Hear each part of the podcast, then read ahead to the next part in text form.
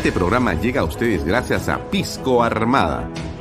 Un pisco de uva quebranta de 44% de volumen y 5 años de guarda. Un verdadero deleite para el paladar más exigente. Cómprelo en bodegarras.com y recuerde, tomar bebidas alcohólicas en exceso es dañino. Cumple el sueño de tu casa propia en las lomas de Yura. Paga desde 935 soles mensuales, con todos los servicios. Agua potable, luz eléctrica, pistas y veredas. Comunícate por WhatsApp con una de nuestras asesoras o visita nuestra página web gprperú.com. Tu familia e inversión cómodas y seguras en las lomas de Yura. ¿Cómo están amigos? Buenas tardes. ¿Cómo les va? Gracias por acompañarnos.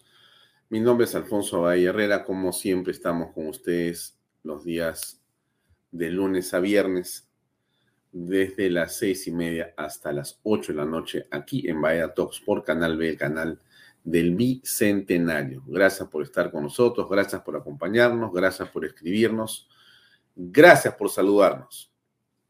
Bien, muchas cosas que decir. Hoy han estado viendo ustedes, me imagino que a Fernando Sillones a las 5 de la tarde.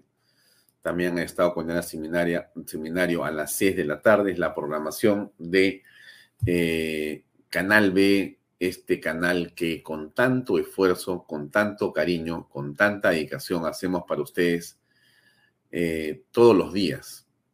Muy pronto estamos en una nueva señal de cable. Le voy a contar una, una señal de cable. Cada vez nos vamos acercando a los a los a la, capital, ¿no? Porque a nosotros nos ven un poco, pensé, voy a sacar la imagen de Diana para contarle un ratito, ya que estamos lunes, vamos a leer una noticia. Bueno, como usted sabe, a nosotros nos ven por internet, ¿no es cierto? Ese es mi, mi sueño, como le, yo le contaba a usted, a mí me interesa mucho que nos vean eh, a través de internet, porque creo que ese es el espacio que nosotros buscamos. Donde hay internet, ahí queremos estar con usted. Ese es un poco el eslogan y la prédica y la, digamos, eh, promesa de valor que nosotros tenemos. Donde hay Internet queremos estar. Eh, entonces estamos, como usted se imagina, en todos los estamentos sociales, porque el Internet está en todas partes, ¿no es cierto? Estamos en el segmento A, en el B, en el C, en el D, en el E. Alguien nos decía, no, pero es que Internet no lo ven las clases populares. Yo diría, al revés, mira, yo diría con toda franqueza que a veces Internet no lo ven en las clases altas, porque, pero en realidad Internet está en todas partes, pues, ¿no? Está de más que le diga yo a usted, porque no es un asunto eh, de esa naturaleza. Internet está y permite que nos conectemos todos, en realidad. Y esa conexión nos permite estar en contacto con usted, con nuestro contenido. Entonces, mi primer tema siempre fue, o el primer tema de Canal B siempre fue, tenemos que estar en Internet. Entonces, tenemos un millón de seguidores, tenemos una excelente alianza eh, con expreso.com.p. Ahí hay varios cientos de miles de seguidores más que nos ven como en este momento por sus redes sociales. Y tenemos una alianza con PBO, así es, con el Sabelón, ¿no es cierto? Porque también nos conectamos con ellos los fines de semana. Y hacemos varias cosas con el Sabelón, ¿no? Les mandamos contenido. De hecho, hoy día voy a estar con el Sabelón en la noche. Por si acaso, si usted me está viendo a esta hora, eh, no se olvide que a las 10 de la noche voy a estar con el Sabelón Philip Butters, que ha regresado de vacaciones. ¿Qué tal vacación que se ha tomado? Vamos a preguntarle cómo así se ha tomado 15 días. Yo no puedo tener 15 días de vacaciones, pero el Sabelón sí se ha tomado sus buenos 15 días. Dichosos los que pueden, ¿no es cierto? Muy bien, entonces, eh, pero la hablaba yo de este pequeño canal que es Canal B, con nuestro millón de seguidores, ¿no? Nuestras 16 redes sociales, todo eso. Y como usted sabe, hemos ido sumando, adhiriendo eh, cables, cable operadores. Porque nos decían unos anunciadores, nos decían, oye, este, ¿tú crees este, que puedes ponerlo en cable también? Porque va a ser más fácil que yo convenza a las personas de que puedan poner publicidad. Bueno, vamos a ponerlo en el cable, pues de acuerdo. Entonces, eh, comenzamos con el cable más importante de los populares, no, no quiero decir más importante. Disculpe usted la palabra. No he debido ser esa palabra. Borla, por favor. Ponga delete.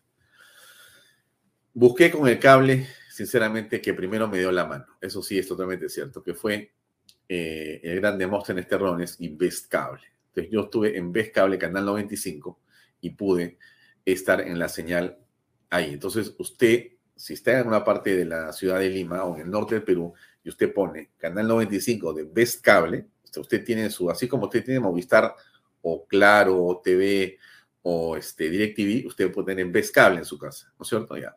Usted tiene Best Cable, ponga ahí Canal 95 y aparecemos nosotros, ¿correcto? Muy bien. Y también estamos en el norte del, del Perú y en fin, donde va Best Cable, ahí Canal 95, ahí estamos. El otro día me encontré, me fui a Ceneguilla, vi las oficinas de Best Cable y dije, qué bueno que hay en Ceneguilla. Eh, estuve en Caraballo, vi los, dije, pucha, Caraballo, ya, ya me siento muy importante, pues tengo, no, veo oficinas de Movistar en ninguna parte, pero en fin. Entonces, esto es algo positivo, ¿no es cierto? Importante. Y después hemos sumado, eh, nos llamaron de Yotalán, es, es un operador de cable, con, coloca fibra óptica y también nos pidió hacer un convenio para que le diéramos la señal. Señal gratuita, por si acaso, o sea que yo no recibo un sol, le doy la señal, ellos la transmiten, ¿no es cierto? Tal y como yo la, la produzco, las 24 horas al día. Usted me dirá, pero ¿tú qué ganas, Alfonso? Yo gano exposición, pues gano exposición. ¿Ellos qué ganan? Ganan un medio, por el que no pagan, ¿no es cierto? Si yo fuera Fox, me pagarían un montón de plata, pero no soy Fox todavía. Entonces soy mi pequeño canal B y ellos reciben la señal y ya es un convenio donde yo le entrego la señal y ellos me ponen en una, una frecuencia. Yo talán soy 95. En este Econocable y en Cable Más, que son dos cables importantes que van al sur del Perú, Apurímac, este, Juliaca, Cusco, etcétera. Ahí somos, si no me equivoco, el 515, ¿correcto? Y seguimos sumando otros cables más. Espero tener un cable más en esta semana, siempre Dios mediante, ¿no? Sabes que uno hace todo lo que tiene que hacer y después, eh, si quieres, le pide a Dios. Pero Dios sabe que yo le pido tantas cosas que yo no sé ya realmente si le puedo seguir pidiendo cosas. Pero en todo caso, lo único que le digo yo es que yo hago todo lo que puedo hacer y después cierro los ojos y sigo trabajando. A esperar que se manifieste el Señor. Y siempre me ha ayudado, un poquito. A veces, no, mentira. Todo lo que tengo yo es de Dios. Me lo ha ayudado, me ha ayudado muchísimo en la vida. eso es la verdad. Bueno, pero entonces le decía yo esto, porque estamos en un camino de crecimiento muy difícil, muy difícil. Mire, este, pero bueno, eh, si no se sufre, no se goza. Si en realidad eh, salir de tu zona de confort para estar metido en un proyecto en el que tú tienes temor de que te vaya mal, es parte de la vida. Y eso también es Canal B, porque también puede ser que no vaya bien. ¿Por, ¿Por qué tendría que estar totalmente cierto que me va a funcionar todo? Puede ser que no funcione. Pero uno lo que tiene que hacer es ponerle todo el corazón que pueda, perseverar, perseverar, perseverar y cerrar los ojos y avanzar. Ya vendrán los días que uno quiere. Así que vamos avanzando en esa línea. Usted sabe que nos puede ver en mis redes sociales, las redes sociales de Canal B, la página web de Canal B. Usted puede en su celular, usted agarra y descarga descarga, entra a iStore o a Google eh, Play, ¿correcto? Y usted descarga ahí, busca Canal B, descarga Canal B y lo pone y lo va a tener como un botoncito, así como lo tengo yo acá. Acá tengo Canal B. ¿Ve el botoncito? Sí, ve, ¿no es cierto? Se ve perfectamente. Ya, ok, ahí está mi botoncito con Canal B. Hago clic y veo Canal B directamente. Veo las noticias, veo los programas, veo los programas en vivo, veo todo. Eso es Canal B, ¿no es cierto? lo puedo ver, lo puede ver en su iPad, lo pone en su, en su tablet, lo pone en su computadora, en un Smart TV, donde sea nos puede ver a nosotros. Y donde hay internet, ahí nos puede ver. Y en el cable, como le estoy contando, seguimos creciendo. Bueno, entonces este, estamos así pues, creciendo, ¿no?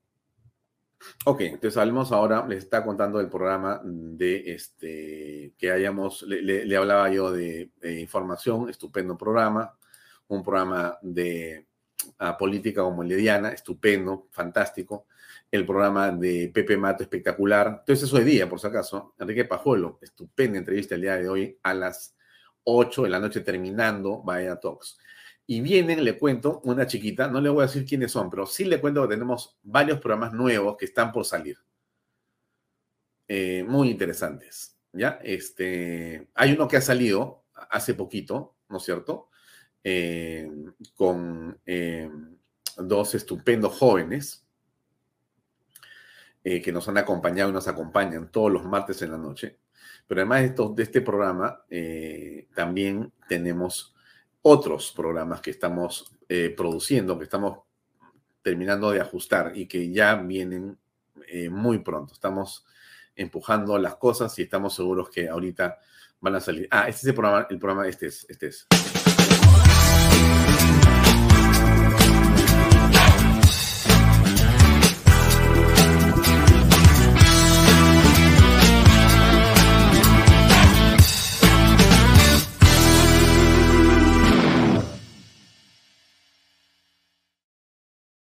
Ese programa en tela de juicio que conduce eh, nuestros amigos eh, Daniela Ravelo y me he olvidado, debe ser un poco este el nombre de nuestro otro conductor, no voy a acordar ahorita, disculpe usted que me haya olvidado, qué vergüenza, pero bueno, así pasa cuando es en vivo el programa.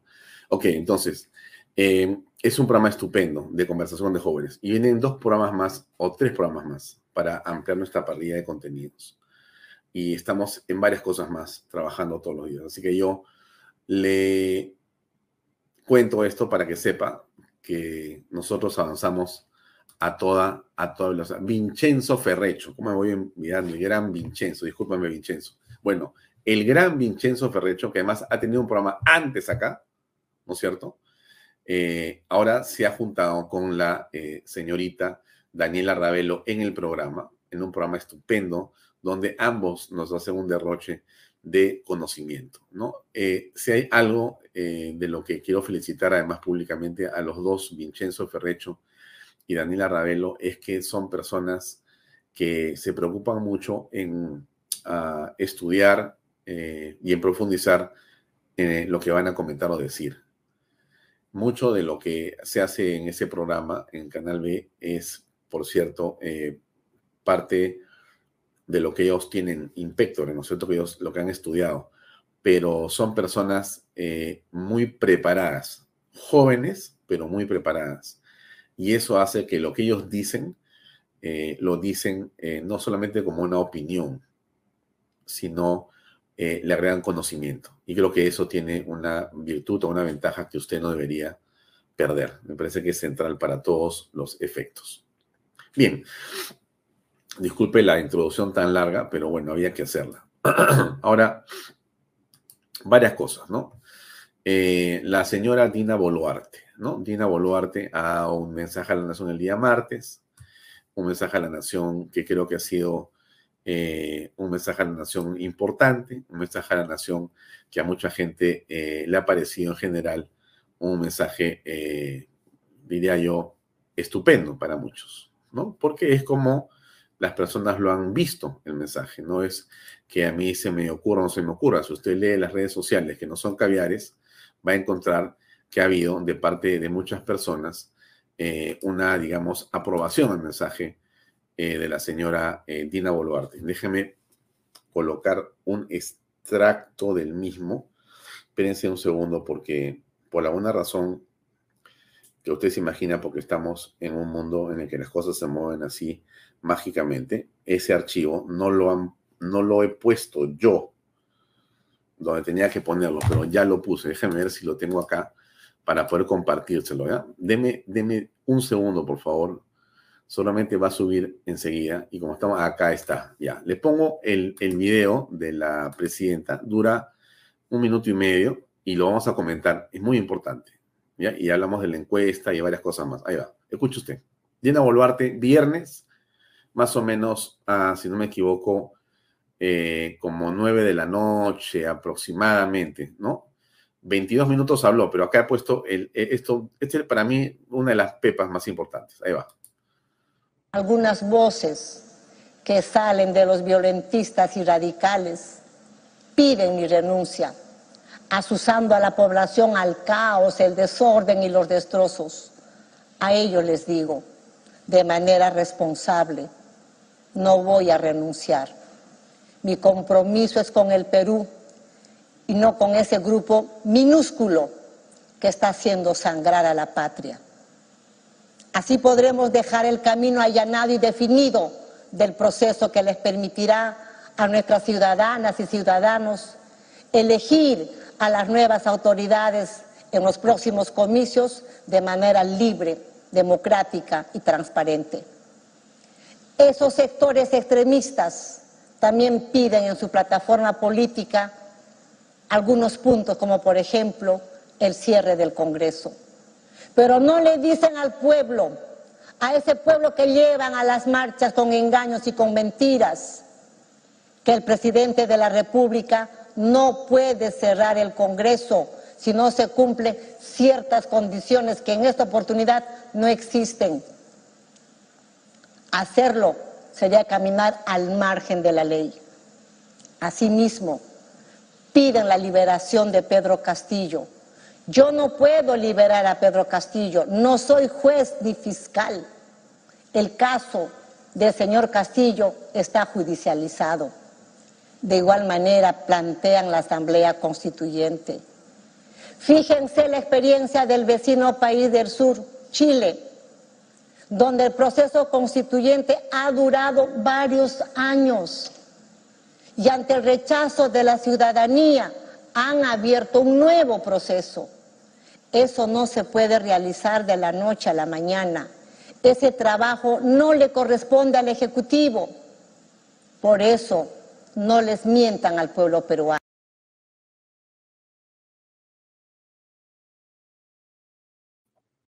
Muy bien, muy bien. La eh, señora Dina Boluarte hace este discurso. Deje analizarlo brevemente porque no me quiero tomar mucho tiempo, pero quiero decir lo siguiente. Fondo y forma alcanza para el momento.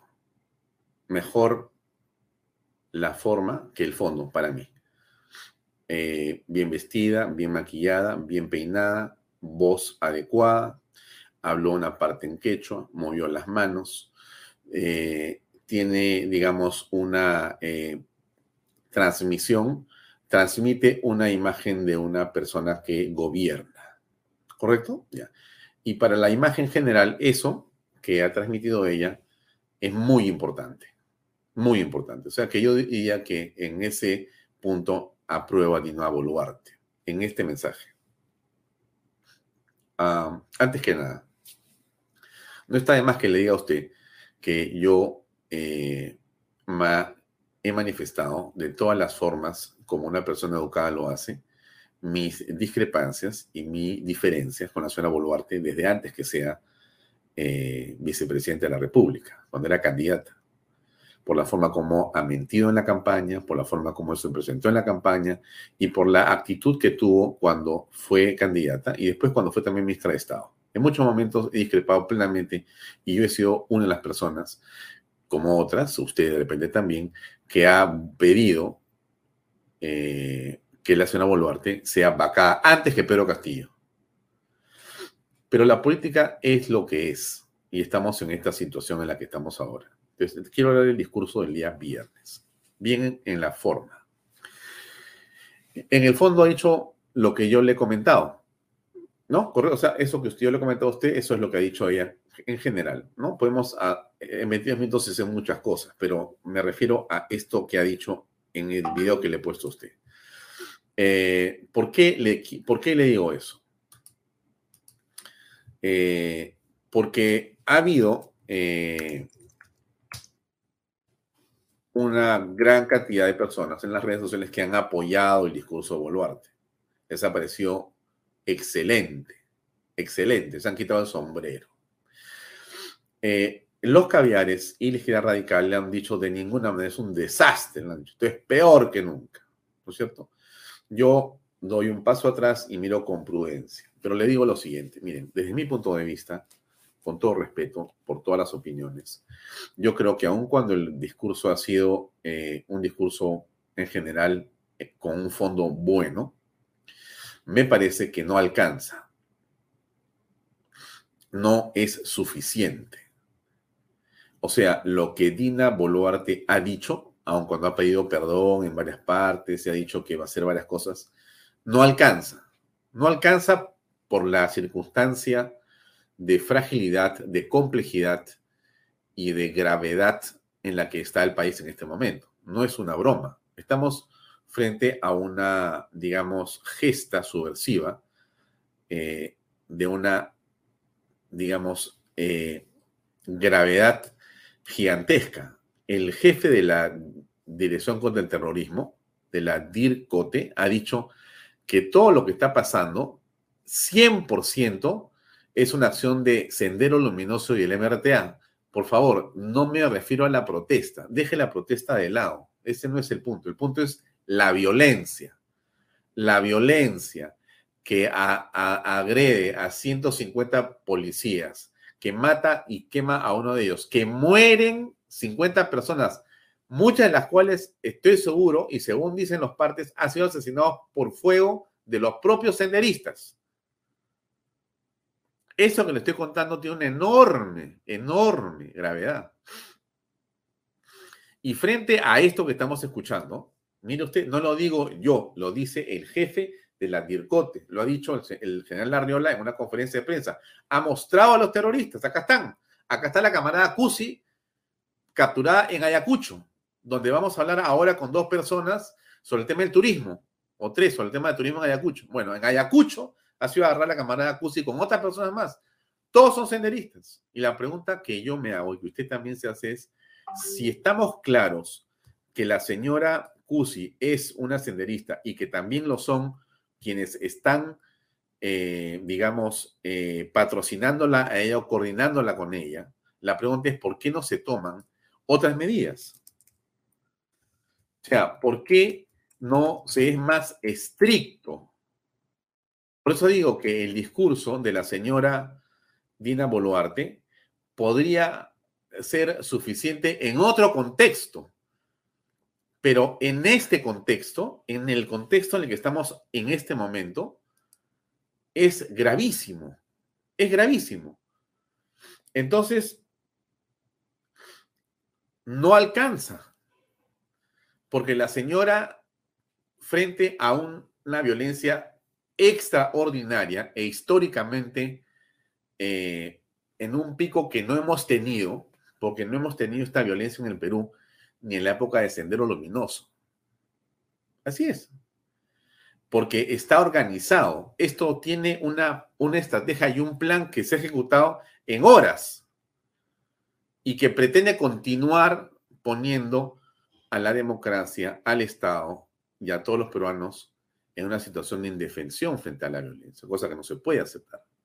Entonces, lo que yo le digo es, si esto es así, o sea, si estamos frente a un hecho extraordinario, no merece una posición y una decisión y una actitud extraordinaria. Entonces, regreso al discurso de la señora eh, Dina Boluarte y yo le digo a usted que ese discurso de ella no alcanza.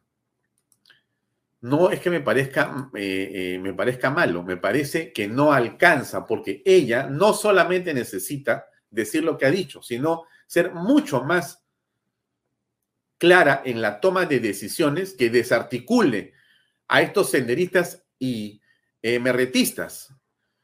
¿No? ¿Por qué? Porque hay que capturarlos, hay que hablar con la fiscalía, hay que hablar con el Poder Judicial, hay que dar un discurso con un carácter de urgencia, porque si no se toman esas decisiones, el Estado va a desaparecer. Y no es una broma, amigos. Y yo siento que estamos en el camino directo, en el camino correcto, pero eso solo no alcanza este momento. No sé si me explico.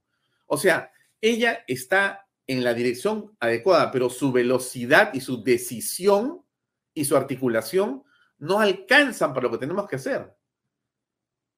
Entonces necesitamos una Dina Boluarte recargada por 100 para poder salir de este atolladero. O sea, no sé si me explico, ¿ya? es como que a Dina Boluarte le falta un Fujimori adentro. ¿Me explico? ¿Me explico mejor? O sea, no tienes que tener ningún tipo de consideración por estos miserables asesinos. Tienes que capturarlos, pero para eso tienes que dar con el Poder Judicial para que no te lo suelten y con la Fiscalía para que los metan presos, para que existan las pruebas y las evidencias. Y la policía, todos tienen que organizarse. El Estado, que son estas instituciones, tiene que coordinar de la manera más adecuada posible para salvar esta situación. No es simplemente, amigos, el hecho de que tú digas, pido perdón, este, vamos a, conversar con el, con el gobernador, les pido eh, que, no eh, continúen este, dejándose llevar, ¿no?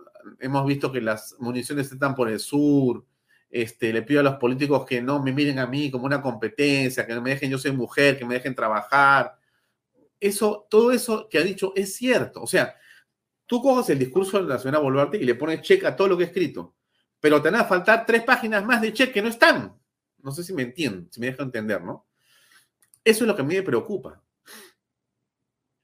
Me preocupa que estemos en una situación eh, frente a la cual no existe, no existe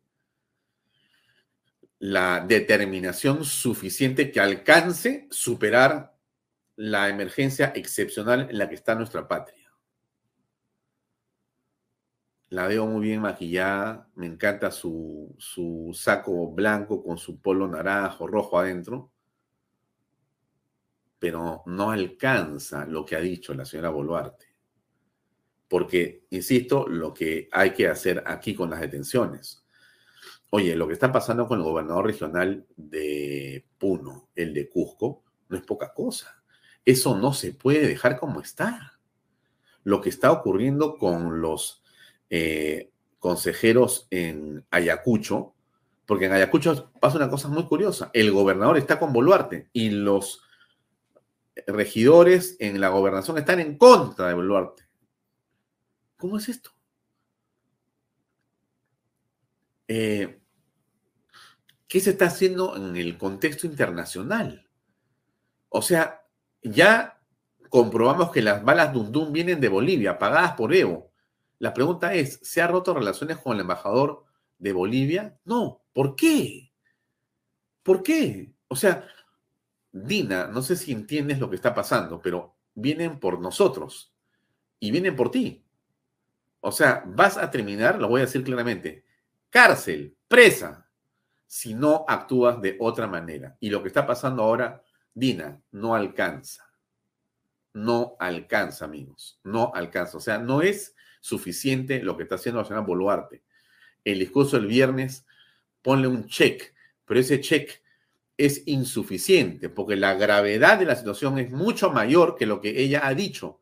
Estuvo bien, no voy a renunciar. Perfecto, Obviamente no vas a renunciar. ¿Cómo se te ocurre renunciar? No puedes renunciar, eso está, está fuera de toda duda.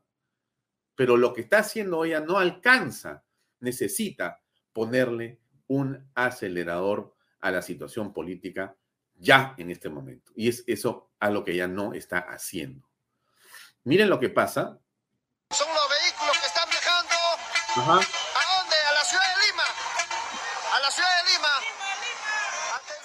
Vienen todos los vehículos en la ciudad de Lima. Todos vienen ahí. Vienen camiones, camionetas, lo pagan los bolivianos, lo paga la minería informal, lo paga los este, narcotraficantes. Vienen todos, todos, todos, En el camino hay un montón de tontos útiles, igual. Toda esa gasolina la pagan los gobernadores, lo pagan los municipios, lo pagan todos con el dinero del Estado. Están viniendo a querer destruir la ciudad de Lima. La pregunta es, ¿qué está haciendo Dina Boluarte? Está parando los, las camionetas. Yo estos días que le están parando no sé qué parte del camino. ¿Es suficiente eso? Acá hay una instigación en proceso, amigos. Una instigación en proceso. Pero esa instigación, al parecer, no se entiende que tiene que detenerse con todo el Estado en su conjunto. Dina está jugando un poco para la tribuna. No alcanza en este momento para la tribuna. Hay que meterse a la cancha hay que meterse a la cancha. A eso me refiero, estimados amigos. Si la señora Boluarte no toma una decisión de otro tipo, estamos en problemas. No alcanza. Miren ustedes lo que pasa con las personas. ¿Le parece correcto? Usted está apreciando lo que ocurre, eh, creo que esto es en Cusco o Huancavelica, no importa dónde es, pero es igual donde sea. Esto es una de las, de las cientos de o miles de casos que ha ocurrido. La señora quiere vender. Llegan los terroristas y dicen, no vas a vender, sí voy a vender. Y le tiran sus cosas al suelo. Ahí está. Miren si no es desesperante esto. A la pobre mujer que tiene sus cosas encima de su carretilla y que, y que usa eso para vivir, vienen estos malditos y se las arranchan, la, la amenazan a la mujer, después está a morir por su carreta, como todos nosotros por lo nuestro Y claro, ella se, va a pelear ahí con la gente, pero la gente se le acerca a los terroristas y le botan las cosas al suelo para que ella no trabaje, para que tenga miedo. Y todos los demás dicen, pucha, si yo lo mismo me van a hacer, esto es terrorífico. Me explico, ¿no es cierto? ¿Cuál es el problema? Ese es el problema, amigos. Ese es el problema.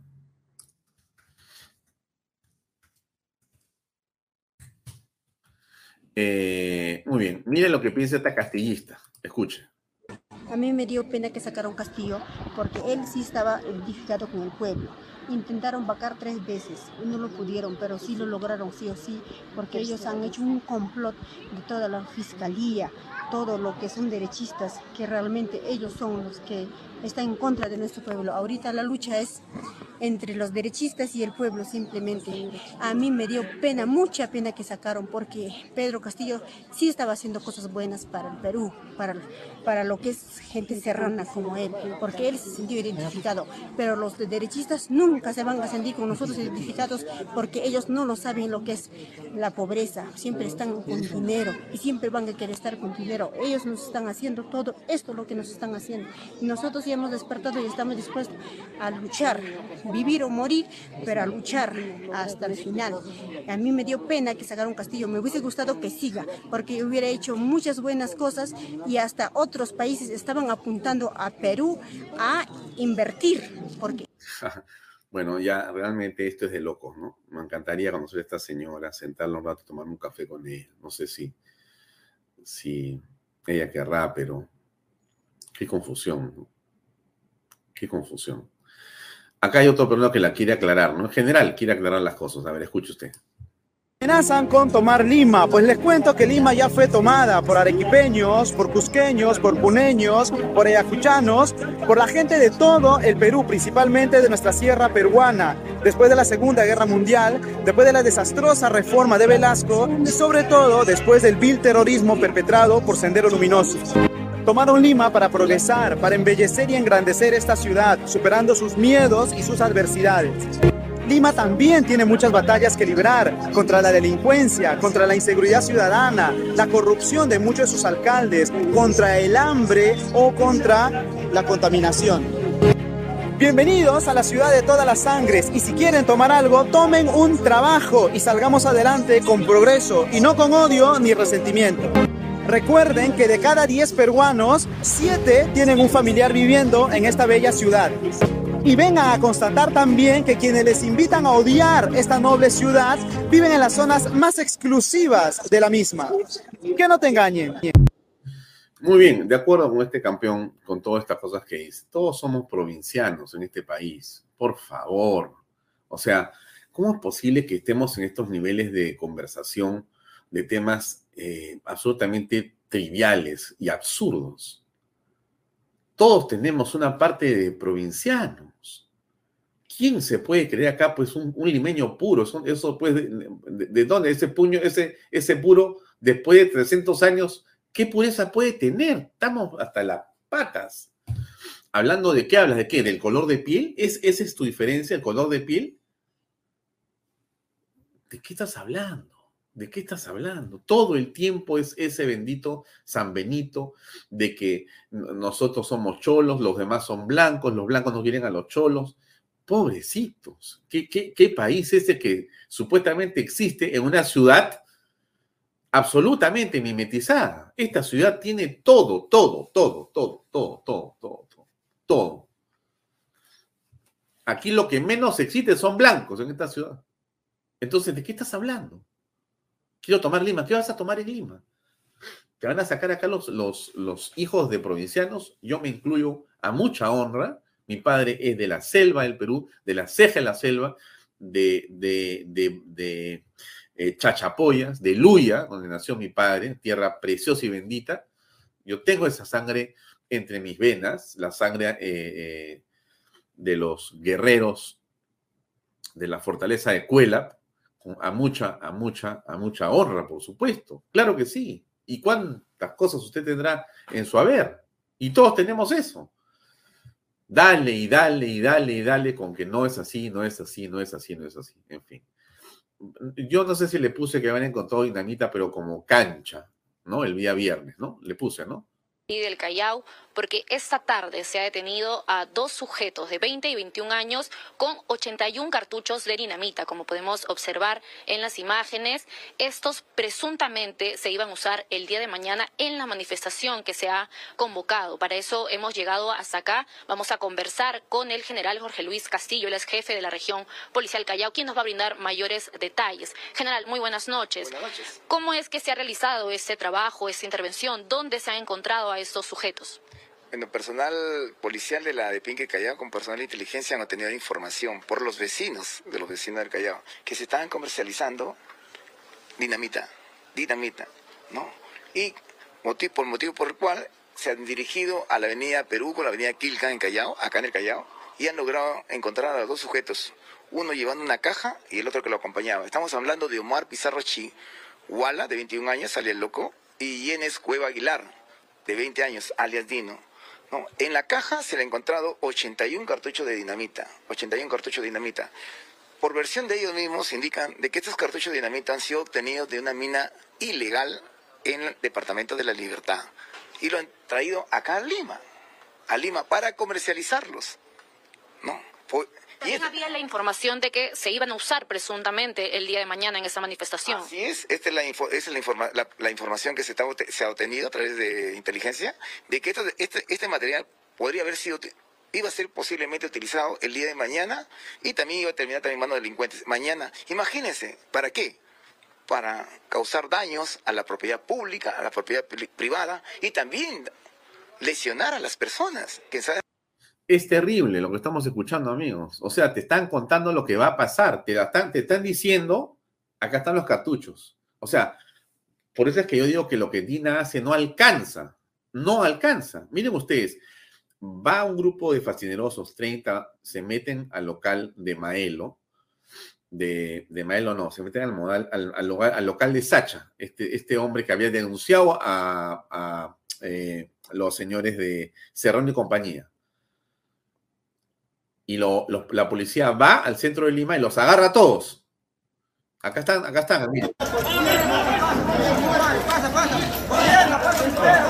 Ahí está parado acá Sacha, correcto, que denunció a, a todos los, los, dinámicos del centro. La policía va a su local, los encuentra adentro a todos y los, saca, los, se los lleva presos.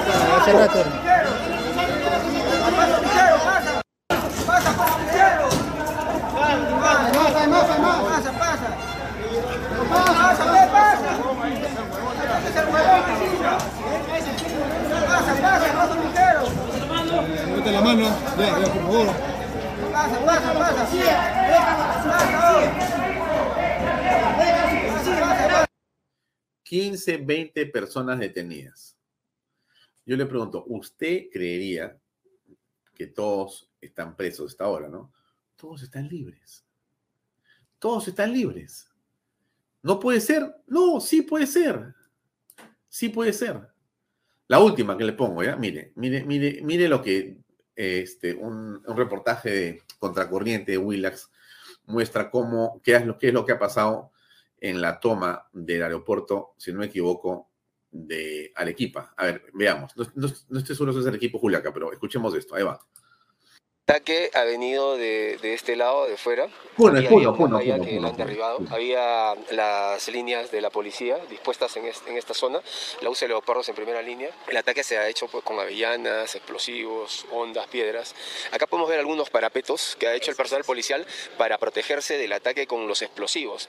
La avellana está reforzada con medio cartucho de dinamita y tiene una, una carga adicional en otros casos de pólvora que ocasiona daños. Por eso todo el personal que ha estado lesionado tiene lesiones por explosión. En total tenemos más de 350 policías. Hay casos donde las explosiones le han generado incluso heridas y hay personal que ha estado internado en UCI con lesiones graves, derrames eh, a nivel del cerebro, ruptura de tímpano, fractura de las vértebras cervicales y demás lesiones muy graves que los han puesto en condición muy delicada. Aquí hay que precisar una cosa, la policía resulta siendo agraviada. Hay otras personas que también han resultado heridos civiles, pero esas heridas civiles la policía no las ha buscado. Acá no ha habido una represión. Acá la policía se ha concentrado en el aeropuerto para defenderse, no ha salido a buscar a perseguir a nadie, simplemente ha recibido y ha resistido el ataque intenso con material contundente de tipo piedras lanzadas con ondas con gran violencia y velocidad y principalmente los explosivos. Ese es el efecto que ocasiona en, el escudo, lo parten. Y por eso es que se han construido este tipo de parapetos para evitar la, lesión o que sea alcanzado. Sin embargo, ha habido varios policías que han sido alcanzados por eso. Muy bien. Usted entiende el problema en el que estamos, ¿no es cierto? Terrible es esto, esto es terrible realmente. Entonces, insisto, el discurso de la señora Boluarte es un discurso que yo creo que es eh, el mejor de un presidente que hemos escuchado en los últimos cuatro años. Incluyo a Vizcarra, incluyo PPK, Vizcarra, Sagasti, Merino y Castillo. Ella ha hecho un mejor discurso que todos ellos. ¿Está bien? Pero eso que está haciendo la señora no alcanza. Estamos en una crisis enorme que puede ser inclusive terminal para el Estado peruano. Ella tiene que entender que las decisiones que tiene que tomar van a ser históricas. O sea, lo que va a hacer ella está en otro momento. Esto no es simplemente una crisis, amigos. Esto es algo mucho más grave. O ella se empodera realmente y se la cree, se pone su banda, se mira y dice, realmente soy la presidenta y voy a ser una presidenta histórica. Nunca se van a olvidar de Dina Boluarte. Muy bien. ¿Por qué? Porque pacifiqué al país. ¿Y porque tuve la audacia de tomar decisiones de enorme importancia? Si eso, si eso no hace Dina Boluarte, va a estar complicado. Bien, me voy a la entrevista. Eh, tenemos hoy día a varios invitados, Oscar Raúl Castillo Olivares y Alejandro Mancilla. El primero es director de la Oficina de Proyectos de la Cámara de Comercio de Ayacucho y el segundo es presidente del Comité de Turismo de la Cámara de Ayacucho. Vamos a hablar de turismo y de Ayacucho, que es un tema realmente importante. Vamos a ir a una pausa a conocer amigos y enseguida entramos con la conversación con estos dos invitados, Oscar y Alejandro. Nos vemos en un ratito. Permiso. Este programa llega a ustedes gracias a Pisco Armada un pisco de uva quebranta de 44% de volumen y 5 años de guarda. Un verdadero deleite para el paladar más exigente. Cómprelo en bodegarras.com y recuerde, tomar bebidas alcohólicas en exceso es dañino. Cumple el sueño de tu casa propia en las lomas de Yura. Paga desde 935 soles mensuales, con todos los servicios agua potable, luz eléctrica, pistas y veredas. Comunícate por WhatsApp con una de nuestras asesoras o visita nuestra página web gprperú.com.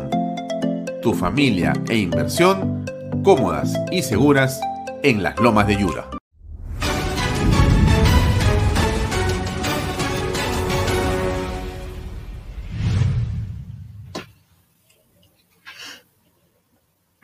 Bien amigos, lo prometido, estamos con el señor Oscar Castillo Olivares, director de la Oficina de Proyectos de la Cámara de Comercio de Ayacucho.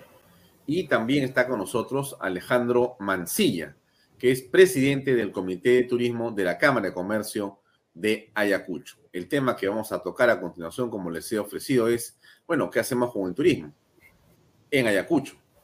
Antes que nada, comencemos por Alejandro Macía para preguntarle a él cuál es, eh, Alejandro, dándote las bienvenidas a Vaya Talks por Canal B, cuál es tu percepción de lo que está ocurriendo en este momento en general en el país con respecto a esta ola de violencia. ¿Cómo ves la misma?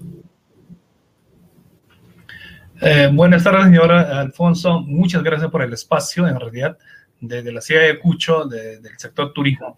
Eh, en realidad, para el sector cada día se va complicando más la situación. Eh, como vemos en la parte sur, estamos eh, con las reservas caídas casi 80-90%, y pues esto un poco nos preocupa al sector, y Ayacucho no puede estar ajeno en realidad, a pesar que estamos cerca a las, eh, a las festividades más grandes como el Carnaval y la Semana Santa, corremos el riesgo en realidad si la situación sigue así. Entonces, un poco nosotros como sector estamos en diferentes eh, eh, temas que estamos tocando, de qué manera podemos revertir en realidad. Pero de hecho, también la, la situación eh, política que tenemos en la actualidad a veces no nos permite. Estaba, nosotros estábamos haciendo un, planeando para Año Nuevo el año pasado y pues eh, viene todo un tema, pues eh, dejamos de lado porque no, no podíamos hacer nada en realidad, ¿no? Entonces es un poco, eh, desde el sector estamos viendo como si no hay una estabilidad política, económica, pues un poco difícil para nosotros lanzar, digamos, una promoción, coordinar con, todo con todos los gremios, con todas las autoridades de la región o de la, del, del país como que nos eh, tenemos este problema en la actualidad, pero tenemos todas las esperanzas. Esto debe superar en realidad. Esperemos que no, eh, que, no tengamos mucho tiempo más, porque si no, pues nosotros desde el sector turismo, eh, yo hablo del sector de agencia de viajes y, hoteles, y Ayacucho desde el 14 de diciembre hasta la actualidad no, no, es, no tenemos clientes, estamos con 1%, 2% de la capacidad hotelera y entonces es un, problema muy grave en realidad, especialmente para los trabajadores. Ya se está eh, haciendo los despidos, casi 40% de los trabajadores ya se despidieron en los diferentes canales de, eh, del, sector. Y entonces eh, nosotros estamos como sector, estamos muy preocupados en realidad de esto. Se está agudizando lo que es el sector turismo. Pues esto es lo que podríamos dar un poco en la ciudad de Ayacucho, señor Alfonso, que lo que estamos pasando en realidad. Yo quería preguntarte algo más, Alejandro, antes de pasar con Oscar y ver otra perspectiva. Eh, tú, em, digamos, diferencias, como lo ha hecho eh, la presidenta Dina Boluarte, lo que es la legítima protesta de la violencia subversiva? ¿Hace esa diferenciación? Nosotros hasta hemos hecho la campaña acá. Eh, estamos de acuerdo en las movilizaciones pacíficas. Si bien cierto, eh, últimamente el último que ya no hubo desmanes, en realidad cuando son desmanes nos perjudica muchísimo la imagen de Ayacucho en realidad. Y eso a nosotros nos ha costado muchísimo salir de la década 80, pero pues en la actualidad, cuando que pasó, eh, nos consultaban los pasajeros cómo está Ayacucho. Nosotros como sector sabemos que está tranquilo, pero las cosas que pasó como que para el viajero es eh, asusta en realidad, ¿no? Como podemos ver también lo que es Puno, lo que es eh, Cusco. Y entonces eso es eh, desde el sector nosotros hemos planteado desde la Cámara de Comercio también con los, algunos gremios, estamos de acuerdo en las, las protestas pacíficas. Creo que es un derecho que tenemos todos los peruanos y, y eso nadie nos puede quitar en realidad. Pero sí, nosotros como sector nos hemos supuesto, no puede ser vandalismo, no puede, eh, a los jóvenes pueden llevar como carne de cañón y morir. Imagínense, en Ayacucho han fallecido 10 jóvenes, la mayoría, y eso como al sector nos ha movido. ¿Por qué? Nosotros el sector pues movemos, eh, los jóvenes, los estudiantes están haciendo su trabajo en los restaurantes, en diferentes para poder educarse. Entonces, esto como que nos ha pegado mucho, nos ha dolido hasta ahora, nos, eh, nos, eh, nos solidarizamos muchísimo con las familias en realidad y eso creo que no se puede repetir en realidad. Muy bien, Alejandro. Quisiera eh, que me permitas conversar con Oscar. Oscar, buenas noches. Gracias por estar con nosotros. Oscar, amigos, es director de la Cámara y de la Oficina, perdón, de Proyectos de la Cámara de Comercio de Ayacucho. Es, la, es el director de la Oficina de Proyectos. Oscar, ¿qué, ¿qué, proyectos habían en marcha? ¿Qué se estaba planificando y qué se ha detenido? Por favor. Bueno, eh, buenas noches, los oyentes, más que nada, eh, hemos estado nosotros eh, consensuando tanto el sector público privado para lo que es el reinicio de la puesta en valor a través de una unidad ejecutora y eso va a permitir eh, gestionar fondos para poder eh, poner en valor el ícono turístico de Ayacucho. ¿Qué significa eso? El primer imperio andino, antes de los incas, fue el imperio. Y tenemos ahí, antes de llegar a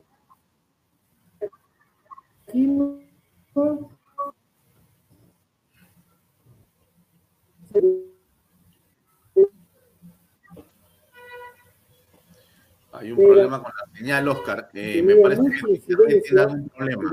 No te escuchamos. No te escuchamos. Si podrías repetir, por favor. Eh, Oscar, ¿me escuchas? eh, Oscar. ¿Me estás, ¿Me estás copiando? ¿Me estás escuchando? Ya, ¿me podías repetir la respuesta, por favor? Bueno, eh, antes de estas, de estas manifestaciones, de estas actitudes de protesta que sabemos, ya lo dijo Alejandro, eh, hemos venido consensuando en el sector privado y en el sector público eh, la creación de, una unidad ejecutora para que dé el valor que se merece el complejo arqueológico Huari. El complejo arqueológico, arqueológico Huari es una ciudad, el primer imperio andino que se presentó antes del imperio inca, que tenía incidencia hasta Salta, Argentina y hasta el, hasta el sur de Ecuador. Toda vez de que eso, de otra manera, forma parte de nuestra identidad, de nuestra cultura de Es el ícono, es el punto de partida para el desarrollo del turismo en nuestra región. Hmm. Ya, dime, ¿qué opinas de justamente eh, la situación de violencia y la parálisis que ha generado en el turismo en, Ayacucho. ¿Cuál es tu opinión al respecto? Bueno, Alejandro ha manifestado de que hay una contracción de la demanda de los visitantes, tanto para hoteles, agencias de viajes y todos los prestadores turísticos. Pero hay diferencia. No se ha desarrollado dramáticamente y tan violentamente como en Arequipa y en Cusco. Hemos tenido, sí, fallecidos, han querido eh, tomar el aeropuerto, pero a partir del 15 de diciembre, donde fue la primera sonada de esta manifestación, posteriormente ya no ha habido esos hechos tan violentos que hemos visto en Cusco, en Puno y Culiaca, ¿no? Toda vez de que eh, eh, se, había, se había propuesto para el 4 de enero una, un paro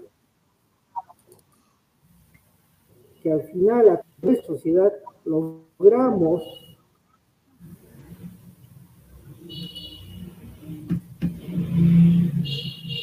Ya, no, no se llega a escuchar tu testimonio, Oscar, se corta. Y el 11 de enero, de igual manera, la sociedad civil se unió. La sociedad civil se unió para poder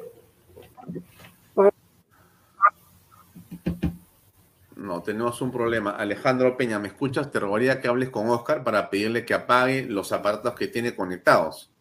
Creo que hay un problema ahí. No hay problema. ¿Ah? Sí, correcto. Yo voy a hablar con él. Sigo conversando con Alejandro.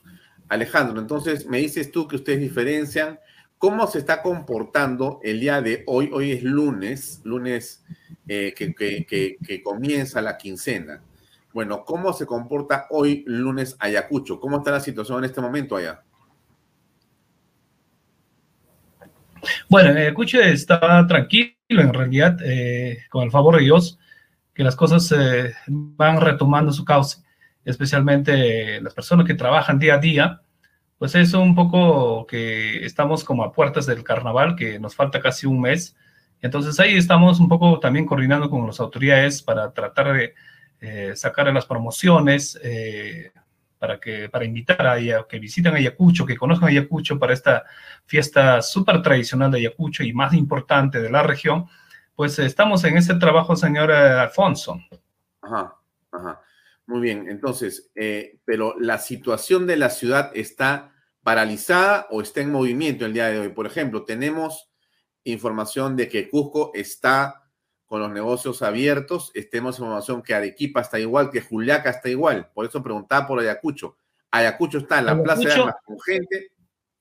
Ayacucho, en realidad, eh, el día de paros ha sido el día 10 y 11, eh, Pacífico. Entonces, desde ahí, como que la ciudad sigue trabajando, no hay ningún inconveniente para trabajar, señor Alfonso. Hasta el momento, las actividades están con toda la normalidad y, va marchando todo, los mercados siguen funcionando, lo que es el aeropuerto, lo más importante, y pues eh, eh, ahí así está Ayacucho en la actualidad. Ya, y yo te preguntaría adicionalmente, ¿cómo se comporta la autoridad? Porque ustedes tienen, por un lado, alcaldes y tienen también gobernadores. Yo eh, pregunto, ¿el gobernador de Ayacucho está en favor de la pacificación o él está más bien de acuerdo con eh, la paralización? ¿Cuál es tu eh, percepción de las cosas? En realidad nosotros, el gobernador, claro, son las autoridades que tenemos, es nuevo, tanto el gobierno regional como municipal, especialmente el gobierno regional ha sido desde su ingreso al, retomar su función, él apuesta eh, que no haya paros, eh, que Ayacucho eh, no necesita más retraso en realidad, sabiendo, teniendo en consideración Perrón, Ayacucho pues estamos casi 20 años de retraso a comparación con otras regiones, somos conscientes de eso. Creo que la autoridad de esa manera está manejando en Ayacucho en realidad porque hubo paros de los universitarios, él también ha ido a conversar, un poco uh, va liderando el aspecto, porque también a veces, muchas veces pasa cuando una autoridad no, no, pone, no, no pone cuál es lo que quiere hacer. Digamos, en la Universidad de Bomaga teníamos un problema muy grande porque los alumnos que estudiaban eh, tenían muchas necesidades en, la, en, cada, en, la, en cada carrera entonces, pues en la actualidad me parece hay unos logros, un presupuesto para la universidad para eh, cuatro o cinco escuelas profesionales y entonces ha sido un avance importante. Yo quiero esto que esté aprobado, eh, que realmente que el estudiante que vea es cierto este apoyo desde el gobierno regional, ¿no? De hecho, en coordinación con el, eh, con el ministro de Economía. Bien. Ahora, ¿qué cosa van a hacer ustedes? Porque ustedes tienen realmente uno de los eh, espacios turísticos en el sur más interesantes y, bonitos que existen, pero ¿cómo van a hacer ustedes para poder justamente eh, capear el temporal y regresar a tener turistas? ¿Cuál es el plan, Alejandro? En realidad nosotros desde el sector estamos promoviendo y conversando con las otras, eh, con los otros gremios. Eh, podemos realizar los palos, eh, las paralizaciones, protestas, pero en forma pacífica. Creo que eso ha sido, va a ser tema importantísimo en realidad para dar mensaje al viajero. Podemos protestar, pero pacíficamente. A nadie le hacemos daño y va fluyendo los mercados, va trabajando las personas de a pie que necesitan trabajar día a día. Entonces, eso estamos un poco en conversaciones con los del sector del turismo y otros gremios. En realidad, esperemos muy pronto tengamos una buena noticia que estamos todavía, falta consolidar este, entonces eh, no le podría dar todavía más, eh, más información al respecto, pero tenemos esa sensación y tenemos ese objetivo, especialmente del sector turismo, desde la Cámara Regional de Turismo, desde la Cámara de, Comercio. Sabemos muy bien, nosotros eh, trabajamos con todas las personas que trabajan en turismo. A veces, muchas veces se confunde el turismo solo es para hoteles, para agencias. No, los, eh, eh, la actividad turística es una actividad transversal que involucra a toda la cadena turística. El pasajero que llega a una ciudad desde el que pisa el aeropuerto, pues necesita servicio de taxi, necesita hoteles, agencia de viajes, servicio de guías, transporte, farmacias, restaurantes, artesanía, en toda cadena en realidad, hasta el, hasta el campo, que juega un papel importante para la gastronomía. ¿Desde dónde que compran los, los restaurantes todos los productos del campo en realidad, que vienen al mercado?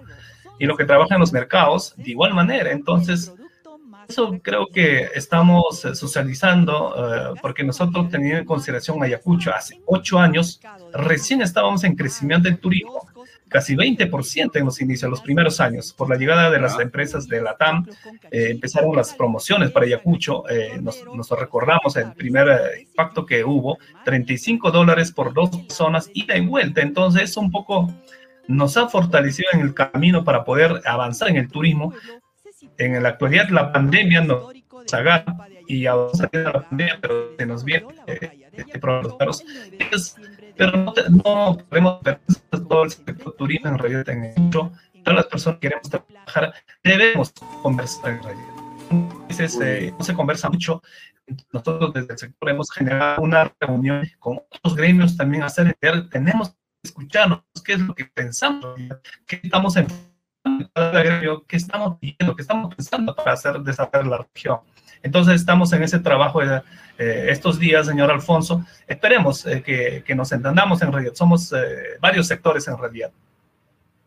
Una pregunta, Alejandro. el presidente del Consejo de Ministros ha señalado en las últimas horas que se han abierto diferentes estamentos para el diálogo con las regiones. En ese sentido, es muy posible que se haya establecido ya una relación con el presidente de la región Ayacucho y que se esté buscando por ese medio eh, conseguir recursos para poder inyectar en la economía ayacuchana y que se puedan echar a andar nuevamente todos los temas relacionados a actividades económicas, dentro de ellos el turismo.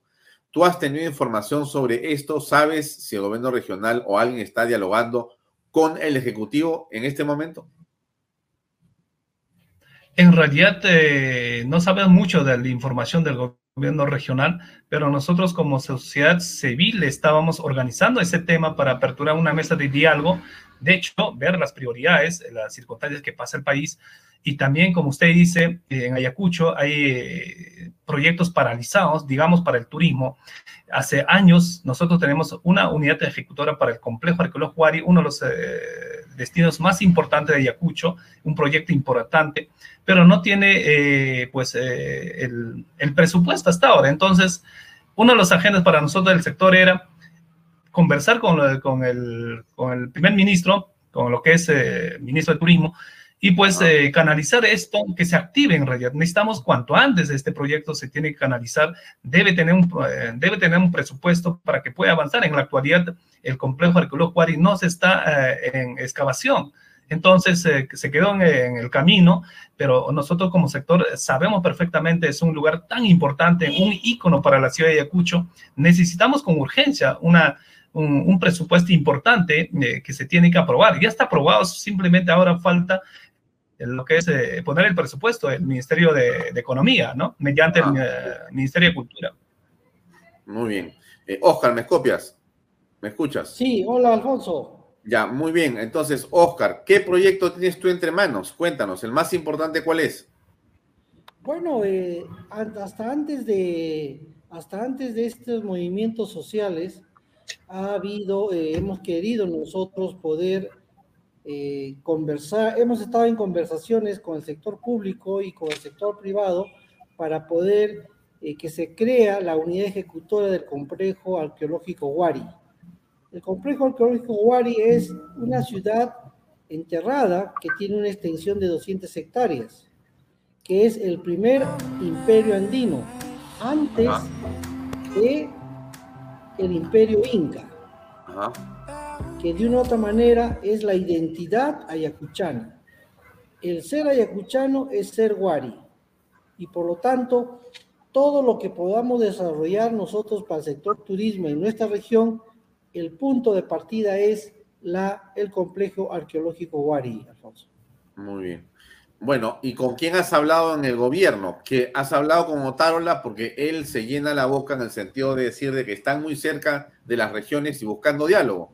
Yo te pregunto si este eh, el, sector turístico de Ayacucho y el sector privado que forman los socios de la Cámara de Comercio, estamos abiertos al diálogo, a la concertación y a tener puntos comunes para desarrollar nuestra región, tanto en el turismo como en la agricultura, pilares puentes de nuestra región. Muy bien. Eh, con respecto a el gobierno regional, ¿cómo aprecias tú su sensibilidad frente al problema que se está eh, sucediendo de esta parálisis por la violencia? Eh, bueno, fíjate, ya tenemos un nuevo gobernador. Lo hemos escuchado en su discurso de, Asunción. ¿Cuándo ha sido el discurso? escuchado en los medios eh, que ha sido entrevistado y él manifiesta pues su buena intención de poder potenciar el desarrollo de Ayacucho y él dice que él no lo va a hacer solo, lo va a hacer con todos los, los ciudadanos de buena fe que quieran apostar por un Ayacucho mejor.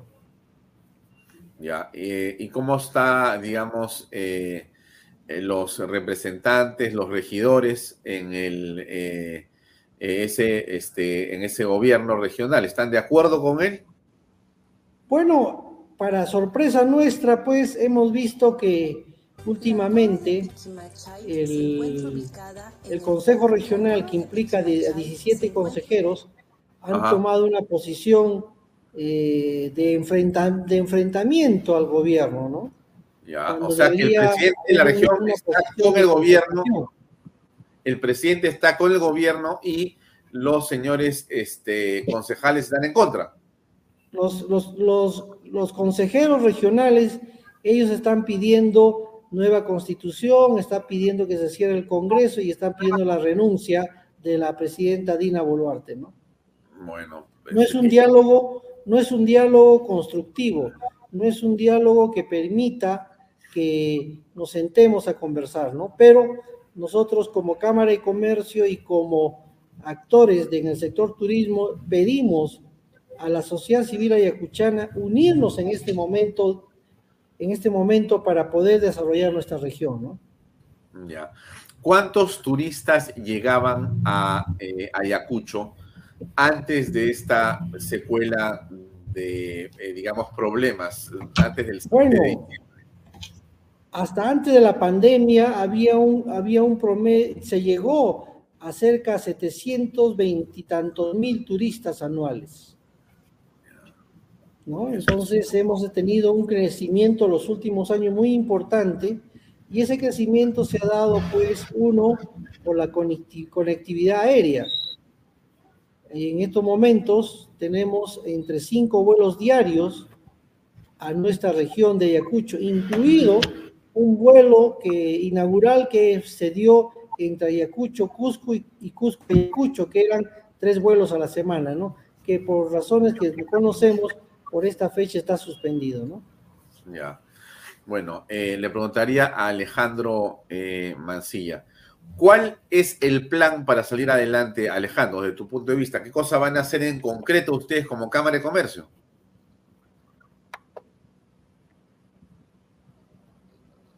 Eh, no sé si Alejandro me escuchó. Bueno, nosotros primero, eh, eh, bueno, primero nosotros estamos teniendo un acercamiento con las autoridades actuales, como la, la provincial, el alcalde provincial, y también en lo que es el gobierno regional a propósito, de, en antes hemos conversado un poco mm, del tema con el nuevo director de la Dirección Regional de Turismo de Ayacucho. Y pues eh, la alcaldía, la semana pasada nosotros ya hemos... Sí, sí, tuvimos una reunión previa hoy día eh, para poder eh, conversar y sacar una cita pues para conversar con todo el gremio. Entonces nos han aceptado y pero de la municipalidad, desde el, desde el sector, también hemos ya llevado todo el... Eh, ¿Qué preferimos nosotros que se tiene que trabajar desde la municipalidad? Porque también vamos a manejar dos temas. Tenemos un programa para la municipalidad provincial de Bomanga y otro de lo que es el gobierno regional, porque cada, eh, son dos eh, autoridades que cumplen diferentes funciones, tanto como región como la nacional. Entonces, estamos llevando las propuestas eh, para que puedan consensuar con el sector y ellos como, como eh, también como autoridad, teniendo en consideración nosotros en la campaña hemos hecho una, un debate en sector turismo y artesanía. Desde ahí hemos a, ver los, temas en realidad para poder eh, ver. Y también teniendo en consideración Ayacucho tiene un plan regional de turismo, simplemente se tiene que trabajar a las prioridades dentro del plan y pues eso vamos a conversar con la autoridad eh, para, que, para que podamos trabajar en realidad, ¿no? Porque esto pues no, no se puede avanzar, no se puede trabajar muy bien. Entonces, nosotros vamos a hacer respetar lo que es el, trabajo que estábamos haciendo desde el sector, que se tiene que seguir con unos proyectos como Piki Machay, que estamos viendo el video súper importante. Falta terminar, pero hay buenas noticias, ¿no? En antes que, ya, ya conversaron con el Ministerio de Cultura en Ayacucho para poder seguir este año este proyecto tan importante, especialmente el acceso a las Quimachay, que era un lugar tan importante y también era un lugar de dolor de cabeza para el gremio porque los caminos eh, no eran tan adecuados, entonces mucha gente eh, no, no podía subir fácilmente, tenía dificultades en realidad, pero son todos estos que tenemos que trabajar para este año, Alfonso. Ya, eh, ¿cuál es la diferencia entre lo que le están pidiendo a la municipalidad y lo que le piden al gobierno regional? ¿Me puedes contar, por favor? Claro, el gobierno regional, en realidad, como el gobierno regional, eh, mayormente estamos pidiendo que tiene que poner en valor los atractivos turísticos. Tenemos cinco ya focalizados. Uno es Wari. El complejo arqueológico debe tener eh, puesta en valor con un presupuesto desde el Ministerio de Cultura. Y tenemos también lo que es el Pampa de Ayacucho, el, histórico Pampa de Ayacucho. Eh, necesitamos un plan maestro para que en la actualidad no está avanzando realmente. La zona Vilcazomán que estamos viendo es un complejo arqueológico súper importante, pero oh, no está todavía puesta en valor. Hay cosas para mejorar. Tenemos también el complejo arqueológico Intihuatana y la eh, naturaleza espectacular, que es las aguas turquesas de Milpo. Falta la carretera de acceso, en realidad más o menos son, eh, son un viaje de 40 minutos más o menos desde el desvío entonces eso no nos permite promocionar más el destino. Hay carros que sufren para llegar a eso. No tiene estacionamiento, falta implementar los servicios básicos en realidad y capacitación mucha a la, a la comunidad que atiende almuerzos, en lo que es alimentación. Entonces, eso es lo que estamos conversando con lo que es el gobierno regional, pero el gobierno local tenemos, pues, digamos, Ayacucho debe contar con una turística artesanal. Ayacucho cuenta con una artesanía tan importante casi único en nuestro país y no, queremos tomar la importancia en realidad. Y después también tenemos pues ahí eh, mejorar lo del acceso de, los templos, conversar con el, como autoridad, se tiene que conversar con, con, la iglesia para que nos pueda aperturar más templos, para que podamos visitar Ayacuchos, tierra de las, de las iglesias.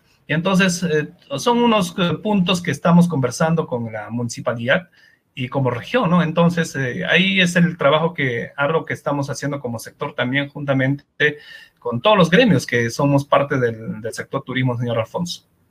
Muy bien.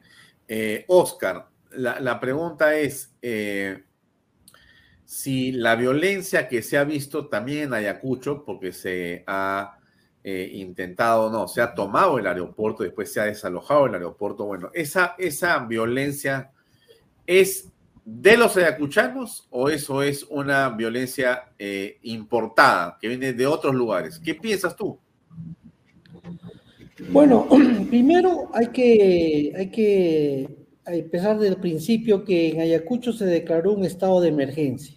Correcto.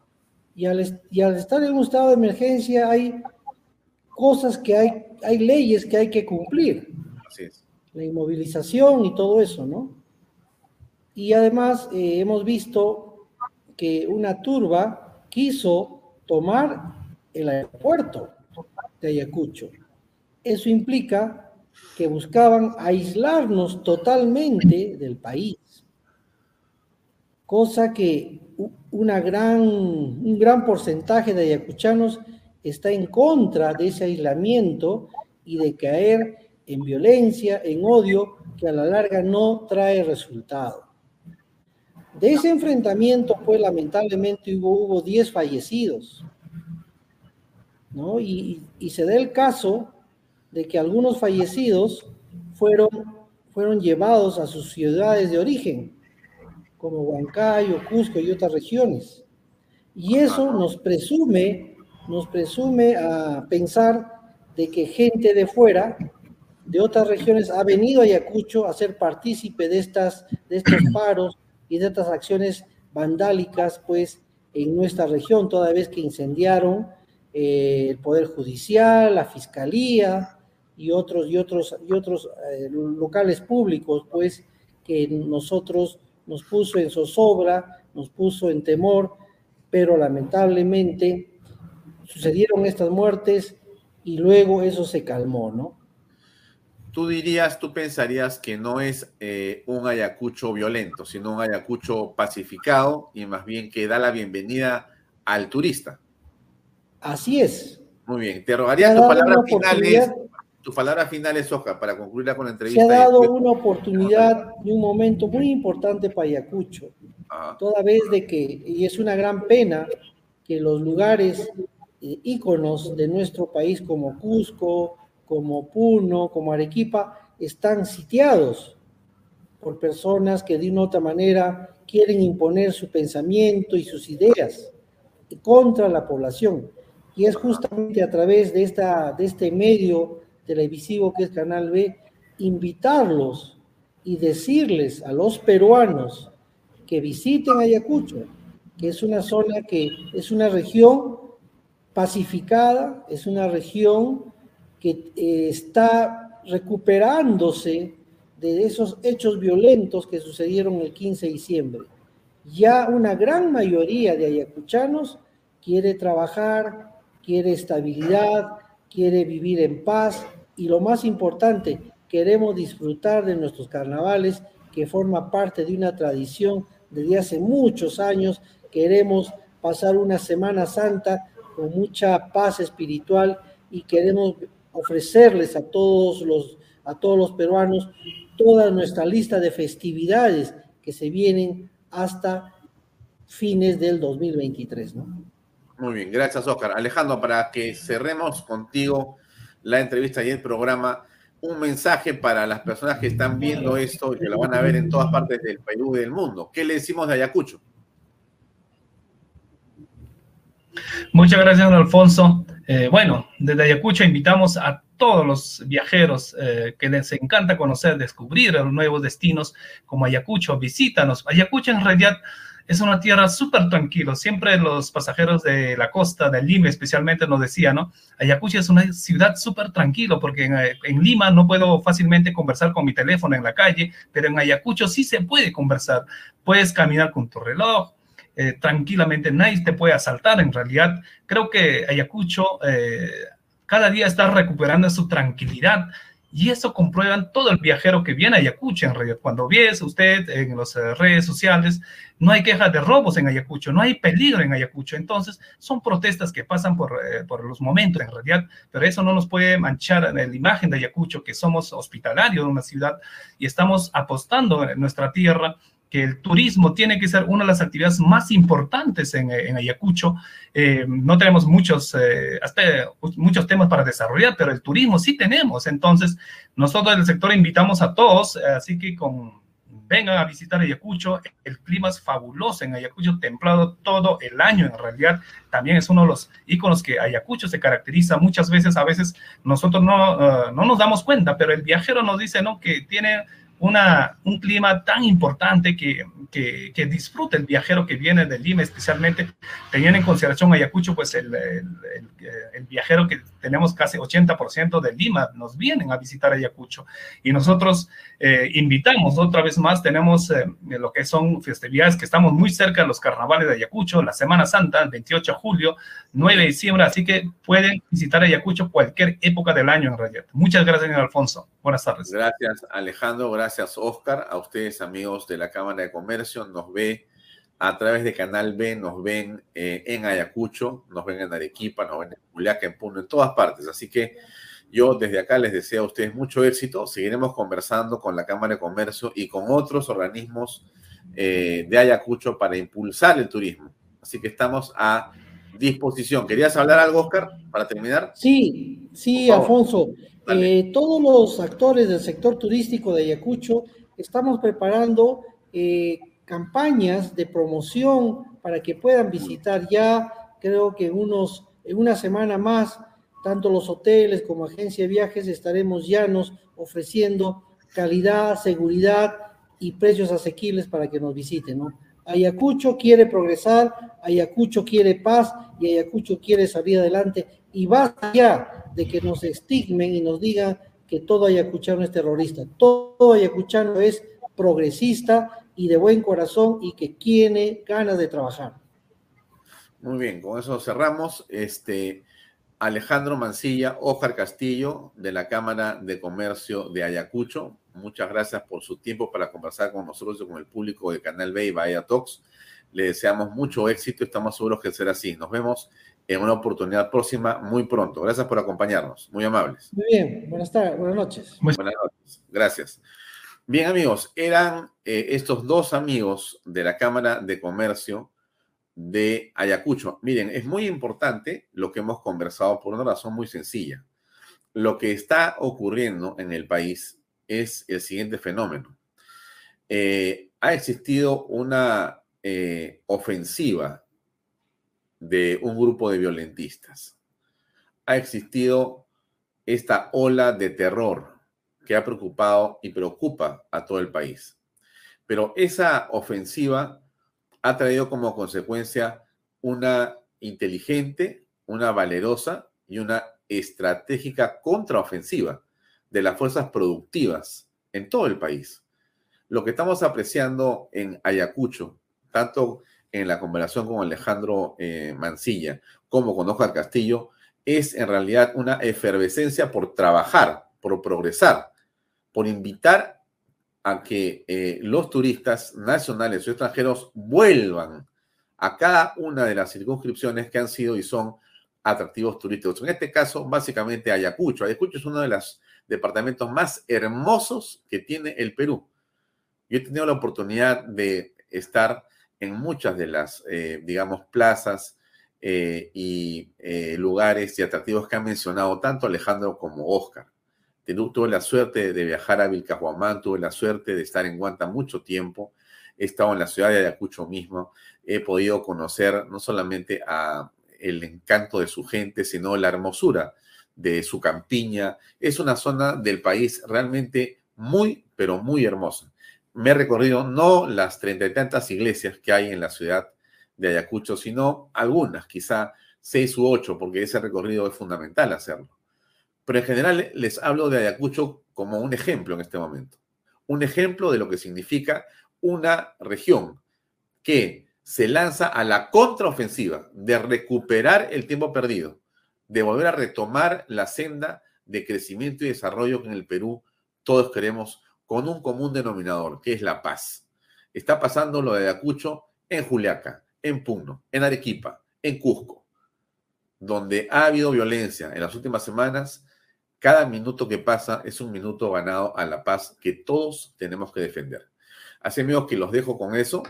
Eh, continuaremos hablando con los amigos ayacuchanos y de otras circunscripciones del país en los próximos días, pero esto de Ayacucho a nosotros nos llena de optimismo y tiene que llenarlo a usted de optimismo. Usted que está preocupado en su casa pensando qué va a pasar con el país, mire a los ayacuchanos que han estado hoy en el programa. ¿Qué dicen? Vamos a salir adelante. Están pensando en hacer campañas para promover el turismo. Lejos de ponerse a llorar, lejos de ponerse a cerrar sus negocios, lejos de poder echarse al suelo a decir ya nos fue mal, han dicho vamos a revertir esta situación. Y esa es la actitud. La actitud del peruano de esta hora es la actitud que, del hombre que no se deja amilanar y no se deja arrinconar por un grupo de violentistas. De ninguna manera, amigos. Así que mi felicitación a los ayacuchanos. Eh, me alegría de que estemos tratando de recobrar la senda del desarrollo y del crecimiento. Eso es todo por hoy. Me despido de ustedes. Hasta mañana a las seis y media en una nueva edición de Bahía Talks por Canal B, el canal del Bicentenario. Gracias por acompañarme. Hasta mañana. Permiso. Este programa llega a ustedes gracias a Pisco Armada. Un pisco de uva quebranta de 44% de volumen y 5 años de guarda. Un verdadero deleite para el paladar más exigente. Cómprelo en bodegarras.com y recuerde, tomar bebidas alcohólicas en exceso es dañino. Lomas de Yura estamos muy contentos de haber cumplido con el sueño de muchas familias peruanas, por lo siguiente. Porque nuestros hijos tienen zonas seguras de esparcimiento y recreación. Porque gracias a los bonos de techo propio y nuevo crédito Mi Vivienda pagamos cuotas más bajas que las de un alquiler. Porque gracias al convenio con Fovipol tenemos la tasa más baja a nivel nacional. Porque nos brindan espacios cómodos y agradables porque contamos con los servicios básicos las 24 horas. Porque me permitió desarrollar mi negocio familiar. Así como estas y otras familias, los invitamos a que ustedes también formen parte de nuestro proyecto Las Lomas de Yura.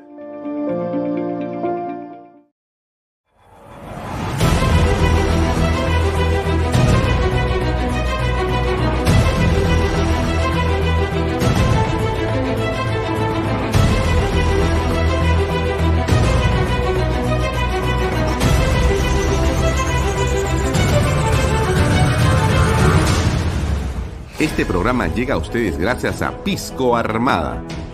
Un pisco de uva quebranta de 44% de volumen y 5 años de guarda. Un verdadero deleite para el paladar más exigente. Cómprelo en bodegarras.com y recuerde, Tomar bebidas alcohólicas en exceso es dañino. Lomas de Yura estamos muy contentos de haber cumplido con el sueño de muchas familias peruanas, por lo siguiente. Porque nuestros hijos tienen zonas seguras de esparcimiento y recreación. Porque gracias a los bonos de techo propio y nuevo crédito Mi Vivienda pagamos cuotas más bajas que las de un alquiler. Porque gracias al convenio con Fovipol tenemos la tasa más baja a nivel nacional. Porque nos brindan espacios cómodos y agradables. Porque contamos con los servicios básicos las 24 horas. Porque me permitió desarrollar mi negocio familiar. Así como estas y otras familias, los invitamos a que ustedes también formen parte de nuestro proyecto Las Lomas de Yura.